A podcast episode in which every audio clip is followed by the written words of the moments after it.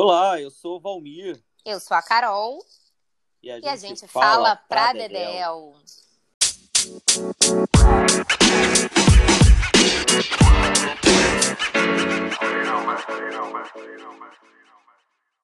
Siga a gente nas redes sociais. Eu estou no Instagram, arroba vmoratelli. E eu no arroba Maria Carol Medeiros. E nós dois no e-mail pradedelpodcast.gmail.com. Todas as referências do que falamos no episódio, todas as dicas culturais também estão no nosso Medium, disponível na minha bio do Instagram e também na descrição do episódio no Spotify. Toda quarta-feira um episódio novo aqui no Pradedel. Olá, Carol, mais um Pradedel e dessa vez vamos falar de um assunto que, olha, eu acho que dá para puxar tanto para o meu lado quanto para o seu, né? Aliás, não é o nosso lugar de fala, eu sempre falo isso, porém, a gente sempre espera que um dia seja, não é isso? É, afinal de contas, a gente vai falar de velhice e, como diz o meu pai, é, a alternativa a não ficar velho é morrer antes, né? Que ninguém quer. Então, simbora esperar que a gente chegue lá, que a gente chegue lá para contar a história. Mas aqui o especialista em velhice, embora não como vivência, mas como pesquisador, o que também é super legítimo, é você, né, meu amigo? Pois é, a gente tenta, a gente se esforça. é, mas é um assunto realmente que me, que, me, que me é muito caro. Acredito que seja um assunto que a gente ainda tem muito que debater no Brasil, em, espaços públicos, em mídia como um todo, porque o Brasil é, nunca se viu como um país velho, né? Existe uma Uhum. máxima de que o Brasil é um país jovem, tem uma democracia jovem, tem é, é, a enalte- sempre se enaltece o jovem como sendo força motriz da economia, de tudo. Então a gente tende a sempre olhar o que é velho, o que é idoso, como algo ultrapassado, algo retrógrado que não deve ser valorizado, como parte de toda essa filosofia ocidental de que a gente precisa ser e manter a juventude. Isso acaba implicando várias coisas, né, Carol? Tanto a questão de gênero, questão de cor e tal, a velhice é sentida de formas muito diferentes. Você que pesquisa narrativas femininas sabe muito bem disso, o quanto a velhice para a mulher é muito é, mais vivenciada, muito mais é, menos tardiamente do que a velhice masculina, por exemplo, né? O homem grisalho é valorizado. Nós já falamos em alguns aspectos sobre isso em alguns outros podcasts passados, mas a gente resolveu trazer esse assunto dessa vez é, para os nossos ouvintes saberem, é porque tem um dado novo, né, Carol? É, um dado que está mexendo muito com as ciências sociais e também com a área médica, que é de tentar compreender a velhice como doença, né? Pois é. É, é uma novidade, é uma, uma determinação que a Organização Mundial de Saúde definiu, né? Em 2022, a OMS vai publicar o novo CID, que é a Classificação Internacional de Doenças, e diz que vai incluir velhice como doença. E aí, eu pesquisei um pouco sobre esse assunto e a gente tem é, diferentes, diferentes óticas para olhar isso, né? É, o epi- epidemiologista Alexandre Kalash é, é um dos organizadores de uma grande iniciativa é, envolvendo vários órgãos é, e, e usando aí a rede de contatos dele para tentar barrar essa iniciativa. É, ele é do Centro Internacional de Longevidade, da Aliança Global de Centros Internacionais de Longevidade, e tem também o apoio da Federação Internacional do Envelhecimento, da Associação Internacional de Gerontologia, enfim, de diversos órgãos que estão aí se unindo para questionar a OMS sobre o assunto. É, o, o- o líder da, da equipe de classificação de terminologia da OMS, Sim. Robert, Robert Jacob, ou Jacob, não sei, ele diz que a inclusão da velhice não tem a ver com torná-la uma doença, e sim como uma condição. Ele classifica a discussão como mal entendido. Diz que o rótulo de velhice apenas vai substituir a, a- o conceito de senilidade usado no, no CID anterior. E que a decisão resultou de discussões que apontavam para uma conotação, apontavam para uma conotação negativa, né, da senilidade nos últimos 30 anos. Eu não sei, assim, né? Não sou especialista, mas me causou bastante estranhamento. É, é porque também velhice não me parece que seja necessariamente sinônimo de senilidade. Não sei, queria te ouvir sobre isso. É, eu, eu fico imaginando, Carol, o diálogo da pessoa que vai procurar um médico, dizendo, e aí, senhor, é, qual é o seu problema, né? Por que, que você me procurou aqui nesse meu consultório. E aí o paciente lá, resiliente, quietinho, responde: Ah, doutor, sabe o que, que é? Eu fiz 60 anos, eu estou sofrendo de mal terrível, estou com velhice. Aí o médico vira para o paciente e fala: Olha, vou te examinar. Aí examina, é, realmente, você está muito doente. Olha aqui, ó, tá na cara, você tem 60 anos. E o que é pior nisso tudo, né? Não tem cura para sua doença. Você está velho. É um absurdo isso, Carol. É um absurdo do ponto de vista das ciências sociais, porque a gente entende velhice como categoria social, né? Construída uhum. socialmente. E isso varia de sociedade para sociedade. É, o que é idoso para a gente, por exemplo, não é idoso para os países de, de, de desenvolvidos, né? A gente tem uma classificação que a gente segue, inclusive, a OMS, a Organização Mundial da Saúde, de que para ser idoso no Brasil e em países de em desenvolvimento, é preciso ter a partir de 60 anos. Em países desenvolvidos, Europa, Estados Unidos e tal, você tem a partir de 65 anos.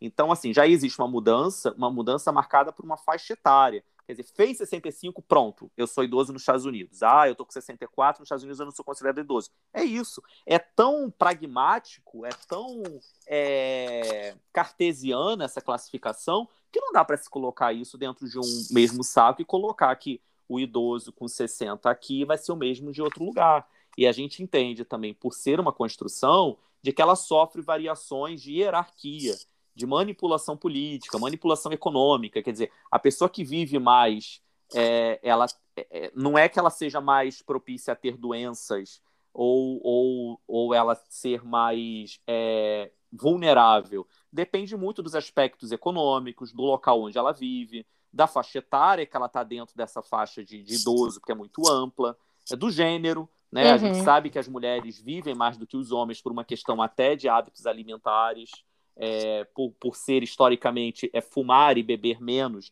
ingerir menos álcool do que os homens, é, a violência urbana do sexo masculino, né? Então há uma série de coisas aí que preciso se pensar quando se classifica uma pessoa como idoso. É, é muito curioso. Eu me faço essa pergunta sempre, sempre que eu pesquiso idoso, é, o que, que é ser idoso? Hoje eu estava vendo uma reportagem de, de, de esporte na, na TV, esses programas de, de meio da tarde, quando a gente está almoçando, né? E, eu vi uma chamada que, assim, eu, eu pena que eu não estava com o celular na mão para fotografar, Carol. Quero, assim, eu anotei aqui a chamada, era muito louca, era do Globo Esporte. A gente está gravando o programa na terça-feira, né? Véspera aí da quarta, quando a gente lança de fato o podcast. É Nenê, o vovô tá on. Jogador do Fluminense continua atuante em campo, apesar de 40 anos. Essa era a chamada do Globo Esporte gritando para o Nenê, que é o jogador é, do Fluminense, chamando ele de vovô, primeiro de tudo. Até fui pesquisar se ele realmente é avô. Pode ser, com 40 pode ser que, né, precocemente lá o filho e, e tenha. Mas não, não é isso. O vovô tá on é porque ele tem 40 anos. Ou seja, o jornalista resolveu classificar um jogador de 40 realmente para futebol, um jogador ainda se manter na ativa com 40 anos, pelo desgaste físico, né, pelo rendimento, o condicionamento físico dele é, ainda está em dia, realmente é uma proeza. Mas colocar ele como vovô já denota aí é, uma, uma classificação pejorativa até. Né? Chamar uma pessoa de vovô nesse sentido é de colocar que, olha, apesar de tudo, apesar dos 40 anos, ele está ali. É, eu acho muito complicado. Não sei como é que você vê isso. O que é ser idoso para você, Carol? Eu sempre gosto de ouvir as pessoas falando sobre isso. Você tem uma opinião fechada? Olha, an antes, an antes e até para me ajudar a formar um pouco essa opinião, eu fui correr aqui no dicionário para ver o significado de senilidade, né? Já que a uhum. defesa da OMS é, é de que senilidade, é, velhice vai substituir senilidade, né?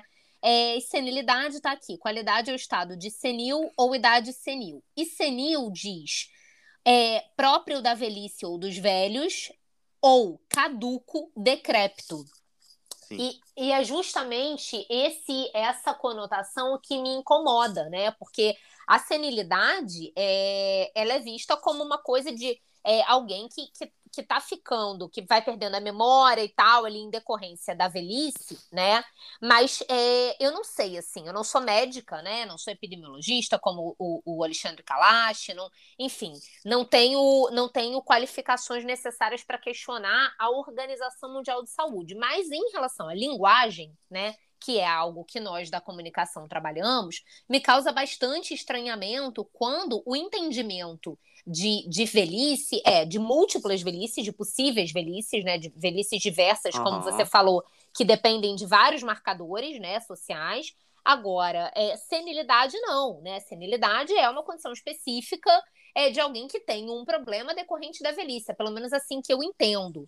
E, e, e baseada aqui em alguns apanhados que eu fiz de, de, de, pessoas e organizações é, questionando a OMS, né? Eu, eu, eu, assim, me suscitou várias questões interessantes que eu queria ouvir de você. Por exemplo, uma delas é, é que no Brasil, três quartos das mortes é, que ocorrem a partir dos 60 anos ocorrem por doenças cardiovasculares, oncológicas e neurológicas. Se tudo isso, né, acima da, dos 60 anos, ficar resumido à velhice, você corre o risco de faltar informação e, consequentemente, investimento específico para o tratamento dessa doença. Porque se você morre de velhice e não de problema do coração, né? Ninguém vai pesquisar que, sei lá, de repente teve um aumento de, da incidência de pessoas acima de 60 anos morrendo de, com problemas cardiológicos, por exemplo. Sim. Você imagina né? o número de pessoas que teriam agora é, no seu atestado de óbito escrito morreu de velhice ao invés velhice. de Covid. Pois né? é. Pois é. Além disso, como você bem falou, o conceito de idoso varia muito, né? Eu vi aqui numa reportagem que eu vou deixar como referência lá no nosso Medium, que na Itália, idoso é acima de 75 anos por exemplo. Isso, eu, não, eu não sabia isso. disso, né? É. E uma outra coisa que eu acho que no Brasil, na realidade brasileira, vai ser muito complicada, né, Valmir, é a questão dos planos de saúde, né? Que assim, é, é o, o, presidente nacional, o presidente da Academia Nacional de Medicina, né, o, o Rubens Belfort, ele aponta exatamente isso como um possível complicador, né? Por exemplo, a pessoa vai fazer um seguro de vida, né? É, e ela tem 66 anos, e aí vão perguntar, mas você tem uma doença? Vai dizer, eu tenho, velhice. Né? Pois é. Então, é assim, é, o, o Belfort, ele diz que o novo código é simplista e só atrapalha. Então, assim, a mim causou muito estranhamento, mas eu fui me calcar aqui nos especialistas da área de saúde, né? E percebi que esse estranhamento é, não é não é só nosso, né? Esse estranhamento é, é, é também da área médica, né? É, lembrando que o Brasil tem aí a, a, sexta, né? A população, maior população de idosos do mundo. E o que uhum. eu acho uhum. importante a gente lembrar, como você já falou, é que a velhice não é um processo homogêneo, né, Valmir? É, ela acontece de formas diferentes, né? A gente sabe que no Brasil, é, em que a desigualdade social tem cor, né? É, a gente sabe que as pessoas negras, sobretudo homens negros, é, não chegam, né, majoritariamente à velhice por conta dos índices de violência, né? É, e aí a gente vai pensar outros outros possíveis marcadores de velhice, assim, também é, bem subjetivos, né? Que são é, a, a, que tem a ver até com a questão da, da beleza, né? Da mulher que que agora que está tendo um movimento para a mulher assumir os seus cabelos grisalhos, né? Agora, recentemente, na premiação do Festival de Cinema em Cannes, na França, houve esse movimento, né? A, a, a Andy McDowell, né? Uma atriz apareceu com seus 63 anos, desfilando no tapete vermelho, com os cabelos dela grisalhos, crespos, com uma maquiagem leve. A, a Ellen Mirren também, de 75 anos, também ali maravilhosa e tal, e que é uma coisa que não era comum da gente ver, né? Essas mulheres se assumindo velhas, porque é, a beleza só era possível associada à juventude, né? Isso, isso historicamente tem a ver com o processo reprodutivo, né? A função da mulher historicamente uhum. na sociedade é se casar e reproduzir, né? E, e manter a família. É, logo, a mulher que não está mais em idade reprodutiva é uma mulher que fica relegada ao, ao, descaso, né? É a tia solteirona, né? É a bruxa do imaginário, né? A que não se casa, a que não tem filho. Então, sempre houve uma, uma um olhar muito depreciativo, né? Em relação é, à mulher velha. Então, tem esse recorte. É um recorte que tem a ver com o social, a gente pode discutir aqui um pouco isso depois, mas eu, eu, eu, eu queria muito te ouvir, porque eu estou genuinamente preocupada com, com, com a questão objetiva, né, de você classificar velhos, e aí não só mulheres, como também, obviamente, homens, é como uma doença, né? Como doente. Você sabe uma outra doença que, que, acha, também, Valmir, que, que também está entrando nessa lista, Consequências disso. Consequências é. disso, etarismo, queria te ouvir. Sim, sim. Para a gente poder situar essa discussão dentro do âmbito é, dessas classificações médicas, uma outra, entre aspas, doença que também está entrando nessa relação, Carol, é o distúrbio em games, né? o gaming disorder, que seria é, uma doença causada pela alteração de comportamento persistente de pessoas que praticam é, videogame por longas horas. Quer dizer, olha, olha o nível sabia. da onde que a gente está colocando o mesmo degrau a questão etária. Sim. Quer dizer, a, o distúrbio provocado por um videogame de pessoas que ficam ali durante horas e horas e horas jogando, um distúrbio não só físico, como motor e, e também é, psicológico, né? Alguma coisa que, inclusive, altere a relação da, dessa pessoa no âmbito familiar, social, é, educacional, enfim. E a velhice, é claro que a velhice é marcada também por essa questão de desgaste natural da, da, da, nossa biologia corpórea, né? A gente vai envelhecendo fisicamente se percebe isso, né? É o cabelo que vai embranquecendo, é a pele que vai ficando enrugada, é, é a vista que vai se tornando mais cansada, é o andar que vai se tornando mais lento, tudo são aspectos físicos. Quando eu te perguntei lá no começo o que, que você considera como idoso, eu se me faz essa pergunta, eu vou colocar esses aspectos físicos que a gente percebe é, da, da pessoa que está atravessando o outro lado da rua, sem, sem conversar com ela. Agora, se a gente uhum. para e pergunta para essa pessoa, e eu fiz, eu tive a oportunidade de fazer essa experiência para algumas delas durante esse período em que eu fui fazer um filme sobre velhice, era notório em que nenhuma delas se considera idoso, se considera velho. Porque essas palavras têm palavras, têm significados por trás que trazem o etarismo, como você citou. O Isso etarismo, que eu queria saber. O idadismo, né, para quem não sabe, é o preconceito etário, preconceito contra determinadas faixas etárias. Então a gente tem essas palavras, esses novos termos que tentam dar uh, substância a uma discussão ainda muito nova no Brasil. Uh, o idadismo é um grande problema que nós temos porque é um assunto que não é debatido. É o preconceito contra faixas etárias. As pessoas que se consideram novas tendem a olhar as pessoas consideradas mais velhas como sendo descartáveis. É até interessante a gente fazer uma analogia com, essa, com esse termo atual no momento, né? o cringe. Né? Uhum. A, a geração cringe, que é a geração dos 30 anos, ou até dos 20 e muitos anos, já se coloca como sendo uma geração descartável por uma outra geração que assume o papel de fala atualmente nas redes sociais, que é uma galera que já nasceu deslizando o dedo na tela e que já nasceu dentro de redes sociais, que já está inserida nessa alfabetização digital que nós, os cringes, não tivemos. E a, a gente contar como é que era a internet de escada, eles olham com os olhos arregalados, do tipo, da onde você está falando. Né? Ou seja, tudo isso.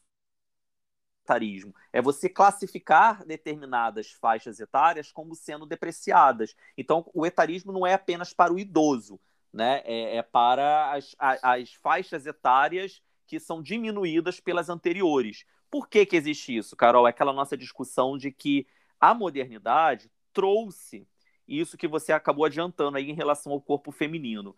É, trouxe o sentido de produção como sendo o de utilidade pública, utilidade social, melhor. Né? Então, enquanto você produz, enquanto você é um corpo produtivo, é, você é considerado um corpo útil. Né? E isso é muito em função Exato. da industrialização, da urbanização das, dos grandes centros urbanos, uh, do trabalho cada vez menos artesanal e cada vez mais industrial. Ou seja, lidar com máquinas é preciso. Se é preciso lidar com máquinas, quais são os corpos mais úteis para isso? Mais ágeis, os corpos que conseguem uh, raciocinar, pensar e ter força física, principalmente, para poder liderar essa, essa mão de obra cada vez mais tecnológica, industrial e tal. Então, são realmente a grande massa que move a economia, são sempre os mais jovens. O grande problema, você falou do plano de saúde. Acrescento nisso a questão da previdência, da, da previdência pública, né? da previdência social, a previdência, a aposentadoria. A gente tem reformas trabalhistas, reformas de previdência que acontecem praticamente no Brasil a cada governo é uma coisa que é importante chamar atenção. A gente teve no Brasil, desde a redemocratização, uh, Collor, Fernando Henrique, Lula, Dilma, Temer e Bolsonaro. Nós tivemos seis presidentes, nós tivemos pelo menos aí de seis a sete áreas. É muita reforma em tão pouco tempo. Por que isso? Porque é um Brasil que está envelhecendo muito rápido e não está dando conta de segurar a, esse endividamento com essa população que precisa ser sim assistida.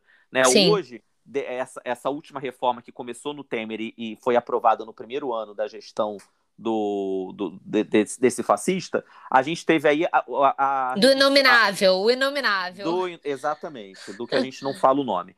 É, homens têm que se aposentar com idade mínima de 65 anos e mulheres com 62 anos. A gente já se coloca com esse nível é, equiparado a, a, a, sistemas previdenciários de países muito desenvolvidos, do tipo Suíça, Suécia, Noruega. É assustador, porque se a gente está aposentando com no mínimo 65 tem que se imaginar que pelo menos até os 65 anos haverá oferta de emprego para essas pessoas. E a gente sabe que não tem. Sim. O mercado que é cada vez mais encolhido, o mercado que é muito desigual para faixas etárias mais velhas, e além de tudo, é uma taxa de desemprego como a gente tem aí de acho já, já chegou a 15% da população aí né, nessa, nessa crise desse ano. Então é assustador a gente imaginar para que lado vai o etarismo, porque o etarismo tende a se forçar cada vez mais para poder diminuir é, essa, essas populações, essas populações que não estão no centro de discussão, no centro do poder, é, no centro de decisão das, das, grandes empresas. Né? A gente sabe que empresas tecnológicas que dominam hoje grandes centros é, de, de, econômicos é, são empresas que priorizam a mão de obra jovem. Então uhum. tem toda uma, uma discussão aí de que a gente vai sofrer cada vez mais com o etarismo. Acredito que a pandemia trouxe e jogou luz para uma, um problema que era muito invisibilizado no Brasil, que era essa questão da, de como é que a gente trata os idosos. Quando você tem falas públicas, não só de políticos, mas de empresários também, é, falando de que a gripezinha só mataria velho, é você diminuir e praticamente. E daí, né? Qual é, é, o... e, daí, é, e daí? Qual é o problema Qual de é matar problema? velho? Peraí, eu não tenho mais, infelizmente, eu não tenho mais avós, adoraria, morro de saudade dos meus avós. Mas, cara, eu jamais permitiria que alguém virasse. Mas, ah, você só vai perder seus avós, não tem problema, a vida que segue. O que, que é isso, Carol? Sim. É de uma desumanidade, né? O Ailton Krenak fala muito isso no Ideias para do Adiar o fim do mundo. Adiar o fim do mundo. Ele fala sobre, sobre essa questão da, de como é que a sociedade branca não consegue entender a importância da velhice as, as, sociedades indígenas, as sociedades é, é, é, primárias da África também conseguiu entender. Morre um velho numa sociedade é, de, de, de, de, cultura da oralidade, morre uma biblioteca junto. Ninguém vai é, poder morre ensinar a sabedoria, mais. Né? Morre a sabedoria, morre as crenças, as lendas, morre o, o, o, fazer medicinal das ervas, morrem as histórias que fazem com que haja um pertencimento de grupo, né, de união. E a gente não tem isso. Por que a gente não tem isso? Porque a gente prioriza outro tipo de grupo, um grupo que é apenas voltado para a questão da produção. E esse grupo, e a gente se inclui hoje, a gente também acaba cometendo esse tipo de coisa. E o que mais chama, me chama atenção, Carol, é que a gente vai ser descartado em algum momento também. Então, quem pratica o etarismo vai sofrer o etarismo. É diferente do cara que comete, por exemplo, racismo ou machismo na sociedade. Porque esses vão não continuar cometendo ele. isso é. porque eles não estão dentro desse, entre aspas, lugar de fala. Mas uhum. o etarismo chega para todo mundo. Claro que vai chegar muito mais para os brancos do que para os negros, porque os negros têm menos oportunidades de envelhecer nesse país. Mas aí é outra questão. É, Mas, assim, é, é uma discussão que a gente tem que tomar cuidado, porque como você abriu o programa falando, né? A gente espera um dia poder falar de dentro desse lugar. Enquanto não está dentro desse lugar, é importante que todos, enquanto sociedade, percebam de que cuidar bem dos idosos é cuidar da gente também, enquanto sociedade, enquanto grupo social pertencente a algo que a gente quer postergar cada vez mais, né? É muito cruel, né, Sim, né, Carol? Muito cruel, nisso. muito cruel, muito cruel. E você tá falando, eu tô aqui é, pegando outros dados que eu levantei. Você fala. é, é, essa, essa organização, essa, essas várias entidades que estão se organizando aí é, a, sob a, a, iniciativa do Alexandre Kalash, epidemiologista, é, eles elaboraram uma carta manifesto né, contra essa mudança na OMS. E eu vou deixar o link para quem quiser tiver interesse de assinar, eu vou deixar o link também lá no, no nosso Medium. E Boa, aí e a gente pode também colocar no, um arraste aqui, né? No, no botar, divulgar no nosso podemos, Instagram, nosso Instagram. Também. Importante. E, e, inclusive, eles têm um, um criaram um Instagram para isso, que é Velhice Não É Doença 22, né? Em alusão a, a que, que isso vai virar vai virar é, norma da OMS em 22, né? Então, arroba velhice não é doença 22. E aí, nessa carta manifesto, eles trazem vários dados interessantes, né, para contrapor essa decisão da OMS. Então, eles falam que é, atualmente mais, as mais de 34 milhões de pessoas acima dos 60 anos são responsáveis por 23% do consumo de bens e serviços no país contribuindo com seus recursos para o crescimento e prosperidade da sociedade em geral. Então, quer dizer, até nessa visão de, de produção, né, tem a participação idosa ainda assim. É, em 2040, segundo pesquisa da, da PricewaterhouseCoopers com a Fundação Getúlio Vargas, em 2040, 57% da força de trabalho brasileira terá mais de 45 anos. A partir de 2040, a população brasileira deverá iniciar um período de declínio refletindo as baixas taxas de fecundidade, que já se mostram abaixo do nível de reposição desde 2000 além das questões é, que estão mais no campo da subjetividade, como você bem colocou, mas igualmente importantes, quer dizer, que as pessoas idosas são pilares da sociedade, com sua sabedoria, conhecimento, produtividade, experiência, é, e que a própria OMS, uma coisa que eu não sabia, é, com o reconhecimento da ONU, estabeleceu na resolução de dezembro de 2020 a década do envelhecimento saudável, que vai de 2021 a 2030, uhum. é, em consonância justamente com o protagonismo e a importância dos mais velhos mundo afora.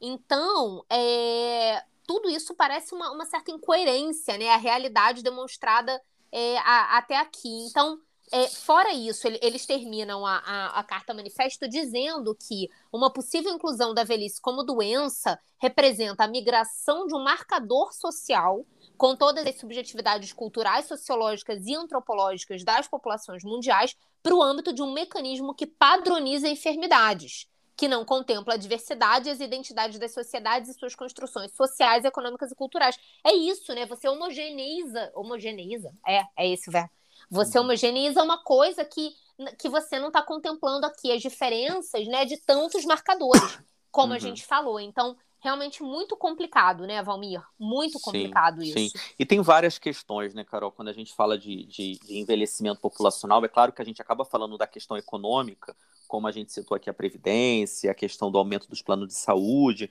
você precisa dar maior assistência a uma população que está envelhecendo, assim como você tem que atender os jovens que precisam ter a sua primeira oportunidade de ter um ensino superior, e no Brasil é baixíssima esse tipo, essas taxas. Por outro lado, lá da tabela, você também precisa dar uma assistência a quem está chegando acima dos 60 anos, né? Dar uma, uma assistência de saúde de qualidade, porque a gente sabe que os planos de saúde no Brasil são caríssimos e nem todo mundo tem acesso a uma rede de exames é, médicos é, qualificados. Tem uma série de questões. O preço de remédio é muito caro. Tem uma série de questões que a gente está tendo que lidar por ser um país em desenvolvimento e que não conseguiu resolver o problema da juventude e já está tendo que lidar com o problema da velhice.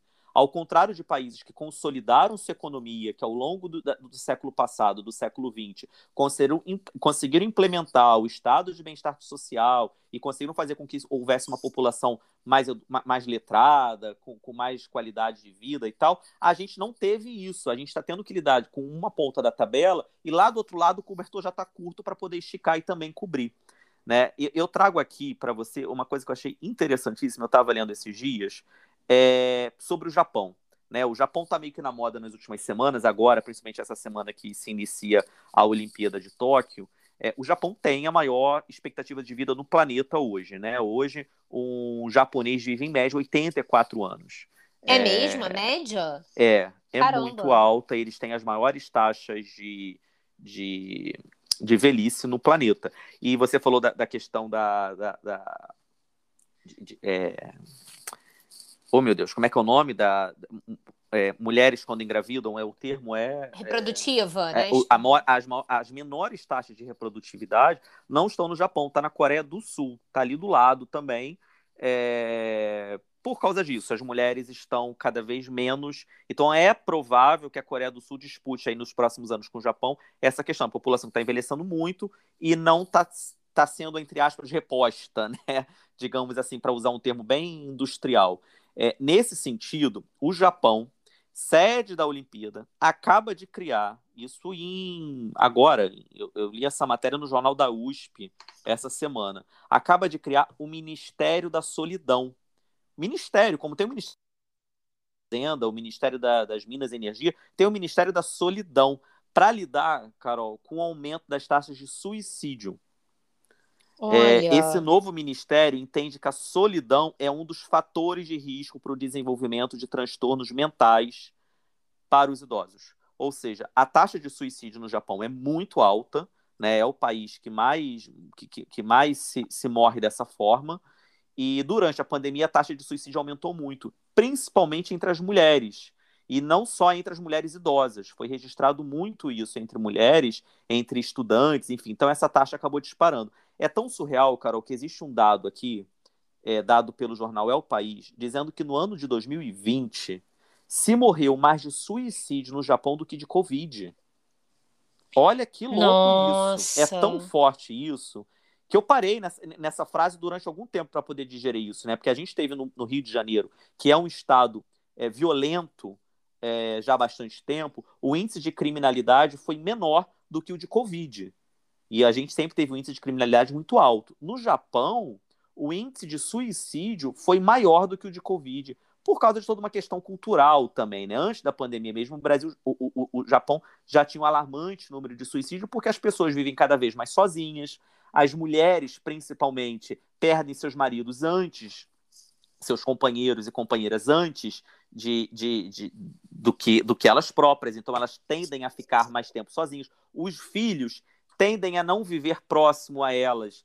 Então, é, por causa dessa rotina louca de trabalho e tal. Então, Sim. enfim, a, a, questão da solidão é muito atrelada à questão dessa da, da velhice, né? E é interessante a gente perceber isso, como é que isso afeta a saúde mental né? E, e, não é só por uma questão de crise econômica ou, ou o próprio machismo estrutural do, do país, né? O, o Japão, é, os japoneses são muito machistas, então é, há essa questão da sociedade japonesa que eu acho que seria interessante trazer para cá, porque a gente falar de velhice também é falar da saúde mental. Quando a gente pergunta para um, uma pessoa mais idosa qual é a sua o seu segredo da longevidade, as pessoas adoram contar pra gente, que é a questão da saúde mental. Ah, eu não tô parando nunca, eu tô sempre fazendo atividade, eu tô sempre é, conversando com as pessoas, estou sempre me inteirando dos assuntos. Por quê? Porque é importante isso. E é muito importante que se pense realmente num ministério, não precisa ser no Ministério da Solidão, no caso do Brasil, porque a gente tende a ser mais comunicativo, enfim, tem, tem outro tipo de cultura. Mas é importante que dentro do Ministério da Saúde ou da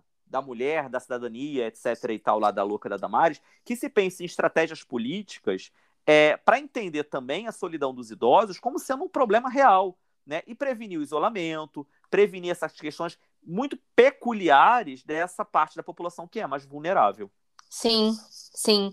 Agora, o Valmir, no Brasil a gente tem, você sabe se a gente tem mais é, idosos homens ou mulheres? Você sabe, você tem esse dado? Tem, tem, tem mais mulheres do que homens. A taxa de, de, de velhice feminina já está acima aí em torno de acho que 5 ou 6% em relação aos homens. A gente não tem taxa precisa agora em 2020, porque o censo não foi realizado no ano passado com a da pandemia, e esse ano não foi realizado por falta dessa por falta de coerência do governo. Então a gente não tem o censo ainda, tá uma briga aí do STF. Olha aí a, a importância de mensurar, é né? muito, né? O, ce... o censo é muito importante mensurar. porque a gente consegue, durante o um período de 10 anos, Carol, é... promover políticas públicas destinadas a uma ou outra área, ainda mais o Brasil, né? Com, com território continental e com diferenças tão grandes, né? A gente tem aí hoje a, ta... a menor taxa de, de expectativa de vida no Brasil está no Maranhão. Né? O Maranhão vive ali em média de 54 anos. E a maior taxa está no Espírito Santo. Me até surpreendeu, Espírito Santo. Eu imaginava que pudesse ser Rio, São Paulo, por causa da, da quantidade de idosos que a gente tem no Rio, que é absurda. A nossa maior, a maior concentração de idosos, inclusive, está no Rio, está no bairro de Copacabana. Mas a gente tem diferenças muito gritantes né, entre, entre os estados. Por isso que o censo é muito importante, porque ele delimita, inclusive, para onde pode se gastar mais dinheiro é, para poder atender da população que seja é, menos com, com, menos acesso à escola ou menos hospitais, menos é, componentes culturais, enfim, a falta de um censo é muito muito muito grave nesse pois momento. É. Né? Eu, eu tô te perguntando isso porque é, a, a Michelle Perrault, que é uma historiadora francesa de quem eu gosto muito, ela tem um ótimo livro chamado Minha História das Mulheres. E nesse livro eu aprendi que é, muito, durante muito tempo, historicamente, a taxa de mortalidade das mulheres era é, superior à dos homens. As mulheres morriam mais na Idade Média e na uhum. época moderna por conta da alta mortalidade dos partos. Né? A maternidade era uma Sim. coisa devastadora, ainda mais que quando tinha que se escolher, se preferia salvar a criança, né? Em vez da mãe. E aí, a, a Michelle Perrault, ela atribui, então, a longevidade feminina a algo mais recente, né, ligado aos progressos da obstetrícia da ginecologia, é, ao melhor regime alimentar das mulheres e, e tudo mais. E, um, e aí ela diz que, por conta de múltiplos fatores, a, o que ela chama de quarta idade é feminina, na França, né? Por isso que eu te perguntei se no Brasil também. Então, você tem aí as mulheres é, povoando as casas de repouso, né? A solidão das mulheres idosas, Sim. e aí, né, é, é, empobrecidas, sozinhas, é, com uma aposentadoria reduzida, poucos recursos, né? Então, que faz também a gente questionar o que, o que, que é, é, é quem pode envelhecer, né?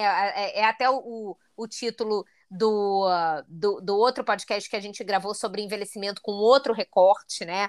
É, é quem, é, o, o título era exatamente Você pode envelhecer, né? Eu vou pegar aqui o número para poder depois sugerir como um, sugerir como como outra outra como um, um, complemento, né, a esse episódio.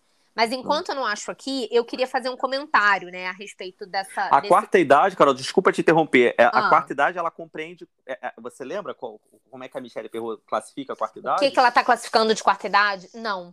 Não me lembro. Porque, Porque como é que, que você partir, entende a quarta idade?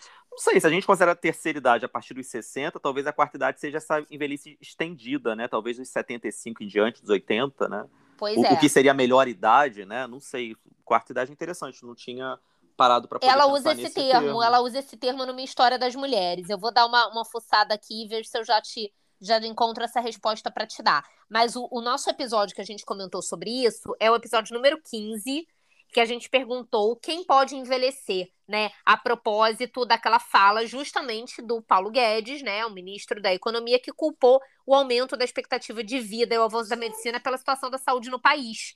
Né? Foi, foi é. exatamente esse nosso recorte. Foi com o gancho daquela. Esse, esse é o nosso o quê? 25, não? Já estamos no 26. O de hoje acho, é né? 26, é. Hoje é 26. 26 então, tem 10 então, episódios, mas 10 assim, episódios. pode ouvir pode ouvir, porque a gente fez outro recorte e, e, e é interessante. E tá Agora, atual, né, Carol? O que é super. mais chocante é isso, né? Não muda. Os, os, pensamentos, por mais que sejam críticos e por mais que as pessoas se choquem com isso, ninguém pede desculpa, as pessoas continuam falando essas barbaridades na TV, continua todo mundo nos seus cargos e pois é, vida que segue. Pois é. Agora, é, a, a, a, a, propósito da, dessa decisão da OMS, né, não ser uma coisa é, relativa somente ao Brasil, mas a gente falou aqui, inclusive nesse episódio 15, desses recortes, né, do que torna a velhice mais complicada no Brasil.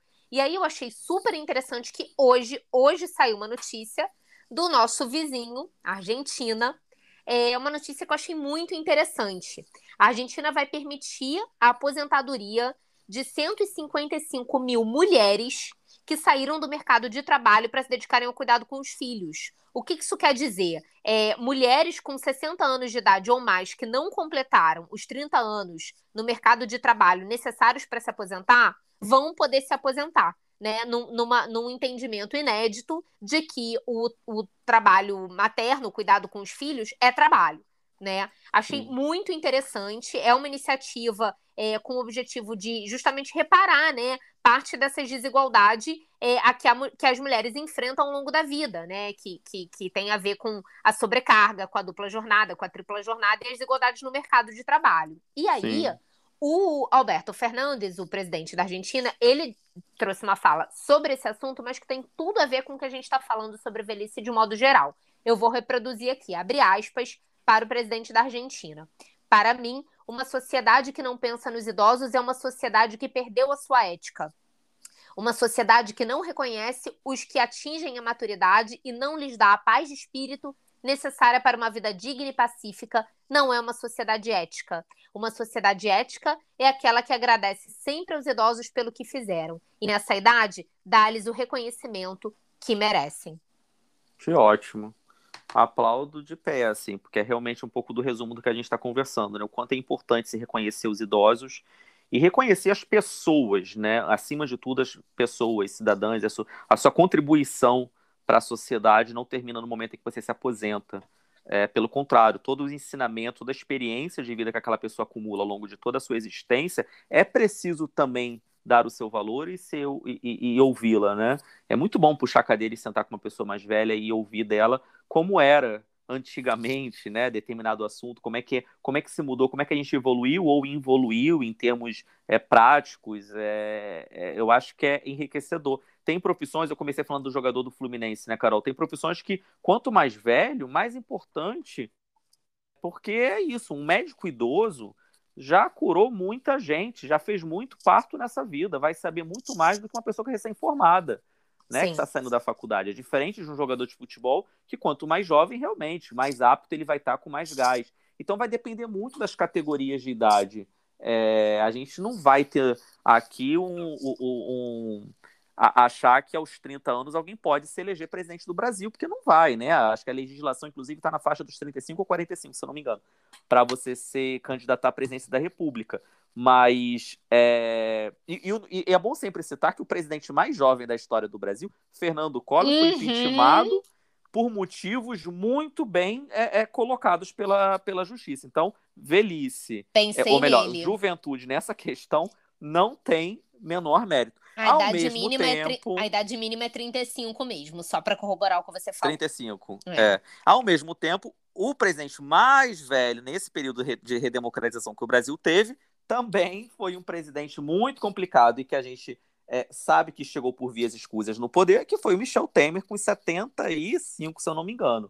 Então, essa questão da idade, Carol, é muito relativa. Mais uma vez, não dá para poder se basear no mérito da idade, né? O grande problema é quando a gente coloca a idade como sendo um fator para se discutir ética, moral, é, capacidade física ou capacidade física não, capacidade intelectual. Isso uhum. é muito uhum. complicado, porque a partir do momento em que você julga alguém simplesmente pela aparência dela, se for mais velha ou não, ou pela data de nascimento, você está tirando dela todo o direito de exercer plenamente as funções. E aí, para a gente não se estender muito, eu queria trazer aqui uma coisa que eu achei interessantíssima que eu soube hoje, é, só para a gente não ficar só falando que quando a gente fala de velhice só traz notícia negativa, né? É, se você me permite, eu gostaria até de dedicar esse episódio a um feito inédito que aconteceu hoje, dia 20 de julho de 2021, quando a gente está gravando esse episódio. É, foi o dia em que a piloto Wally Funk, de 82 anos, se tornou a pessoa mais velha a ir para o espaço. A data também é muito simbólica, né? No dia 22, 20 de julho, se comemora 52 anos da primeira chegada do homem à Lua, primeira e única até o momento, né? A Mary Wallace, ou Wally Funk, como ela é conhecida, ela se tornou a pessoa mais velha para o espaço mas o mais curioso disso tudo, Carol, é a trajetória dela. Não é somente o fato dela ter 82 anos e ter ido para ver a Terra, para ver a Terra redonda lá de cima, não. ela foi piloto, ela foi ex-instrutora de voo, quer dizer, ela foi a primeira mulher a, a ser inspetora da administração federal da aviação dos Estados Unidos. Mas o mais importante é que ela esteve entre as mulheres que passaram pelo treinamento de astronautas da NASA em 1960. E ela era considerada a mais apta a viajar para o espaço naquela ocasião. E ela só não foi naquela equipe de Neil Armstrong, entre outros, simplesmente por uma questão de gênero. E hoje, mais de 50 anos depois, ela consegue realizar isso. Quer dizer, é um feito histórico que ela guardou aí por quase 60 anos de vida, talvez até imaginando que nunca mais pudesse, mas também uma reparação histórica às uhum. mulheres que foram negadas década de 60. A gente está falando, parece que é de, de, de, três séculos depois, né? Mas é da década de 60, da década dos nossos pais, né? Uma conquista importante de se colocar e, e, eu acho que é muito emblemático a gente estar tá discutindo velhice hoje, exatamente no momento em que uma mulher de 82 anos foi para o espaço. Eu achei isso quer dizer, genial. É, quer dizer, é, é, teve a sua oportunidade retirada por ser mulher, né? Pelo, pelo sexo, por ser do sexo feminino, realmente inacreditável. Inacreditável. É. E que bom, que boa notícia hoje. Agora, é, só para a gente não ficar aqui sem informação, que eu também queria saber, é, convencionou-se que a quarta idade aqui que a Michelle Perrot está tá se referindo é a partir dos 80 anos. Mas a própria OMS, eu não sabia disso, Mami, você com certeza sabe, ela classifica o envelhecimento em quatro estágios diferentes, né? Meia Sim. idade, 45 a 59 anos, idoso, 60 a 74, ancião, 75 a 90 e velhice extrema, 90 anos em diante. Mas aí tem esse outro conceito de quarta idade, que englobaria, então, pessoas acima de 80 anos. Enfim, é, eu acho que a gente está falando aqui de, de, sabedoria também, né? De ancestralidade. Eu também não tive é, uma avó, por exemplo. É, eu tive avó até, até relativamente jovem, e, e eu ti, mas tive uma outra avó, minha avó materna. E tive uma avó paterna, que eu, na verdade, não conhecia, que é, foi uma mulher muito à frente do seu tempo, uma mulher que escrevia, uma mulher que fez parte do Partido Comunista, uma mulher com uma história de vida que eu adoraria tê-la conhecido para ouvir. E aí eu acho que a gente está falando disso, de ancestralidade, de quem veio antes, de quem sabe mais do que a gente, né? De quem viveu. Então, é, é, e, e, e, e, muito importante que você também lembrou, o futuro de todos nós, se não morrermos antes, né? Ou seja, o desejo de futuro de todos nós, né? Sim. Porque, como diz meu pai, só não chega quem, quem morre antes. Então, é isso, é o desejo de todos nós, né? Então, é, é vamos... Essas classificações são muito, são muito é, mais uma vez, são muito subjetivas, né, Carol? A, a, a, a gerontologia, né, a área da medicina que estuda é, essas questões mais da, da velhice, né, que, quem se informa em geriatria, né, divide as idades da, da velhice em, em três. Né? Quer dizer, já tem uma outra divisão diferente. Já tem né? outra divisão, exatamente. Tem o idoso jovem, que é de 66 a 74 anos, o idoso velho, que é de 75 a 85 anos, e de 86 em diante, eles chamam de idoso em manutenção pessoal. Olha que termo técnico e frio, né? Uhum. É, por causa disso, porque cada área vai buscar tentativas de se classificar é, grupos para poder melhor atender de uma forma mais heterogênea, é, ou melhor, homogênea, para não ter, enfim. Mas são, são implicações que no dia a dia a gente precisa estar muito atento também para não cometer, como a gente falou, os preconceitos e tentar diminuir alguém simplesmente pela, pela faixa etária. Quem tem avô, quem tem avó, puxa uma cadeira, bate um papo, é sempre muito, oh, muito bom ouvir. Vai ser bom pra gente, que a gente está sempre ouvindo pessoas mais velhas, mas também é muito importante para eles se sentirem valorizados com as suas experiências e terem ali um ouvido. Né, para acompanhá-los. E para terminar, dica cultural temos eu tenho. Dica cultural? Começa então você, porque a minha dica cultural que eu pensei não é nem voltado para a velhice, mas enfim, é, eu posso falar rapidinho. É, é, vou, vou, resumir então para você fechar, porque eu sei que você deve ter preparado coisa melhor. Eu vi uma série essa semana, A Misteriosa Sociedade Benedict, é uma série da Disney, é uma série voltada totalmente para o público infanto-juvenil, então não tem nada a ver com o que a gente está conversando. É uma história de quatro órfãos. A Misteriosa Sociedade. Sociedade Benedict, ah. com CT mudo tá. no final.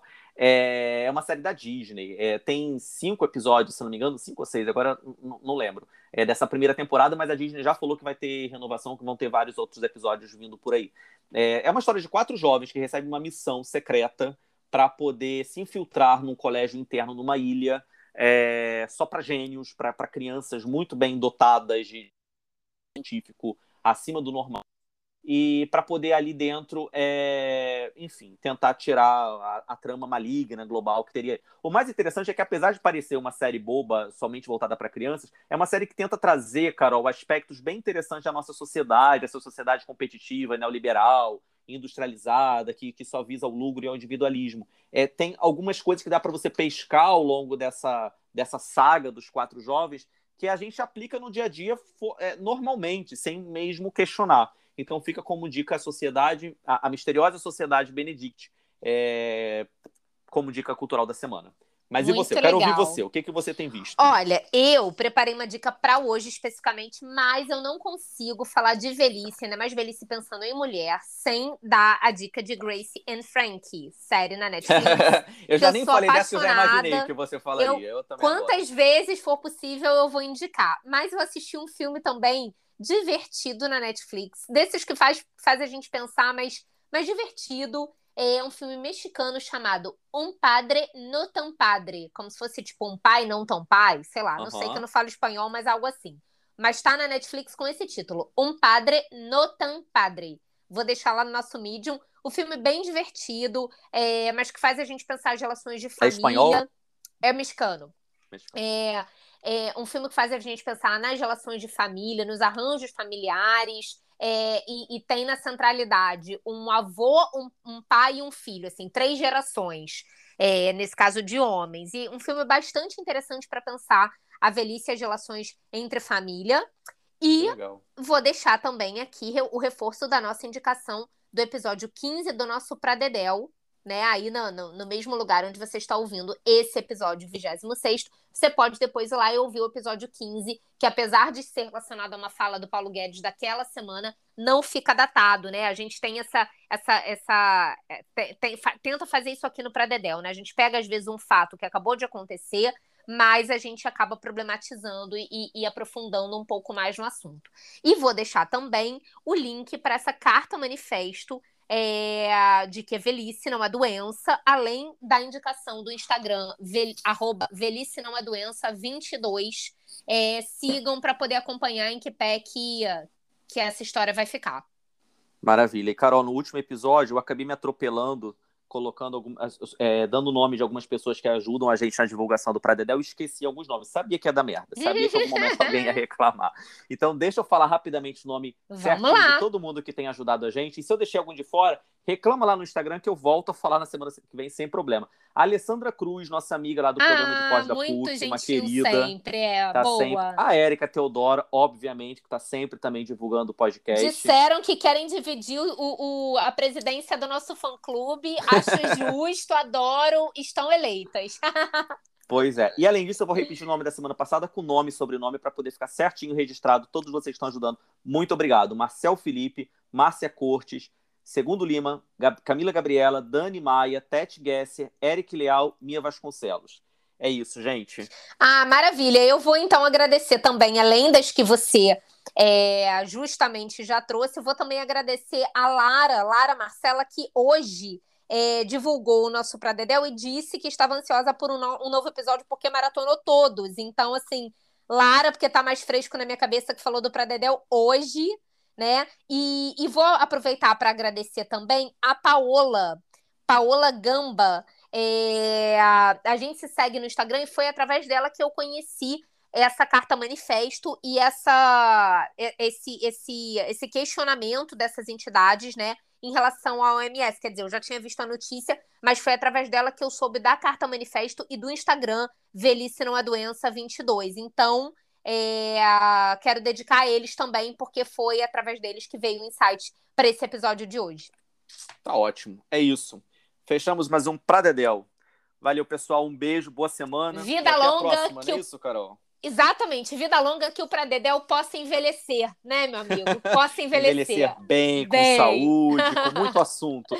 Beijo, gente. Obrigada. Boa semana. Valeu.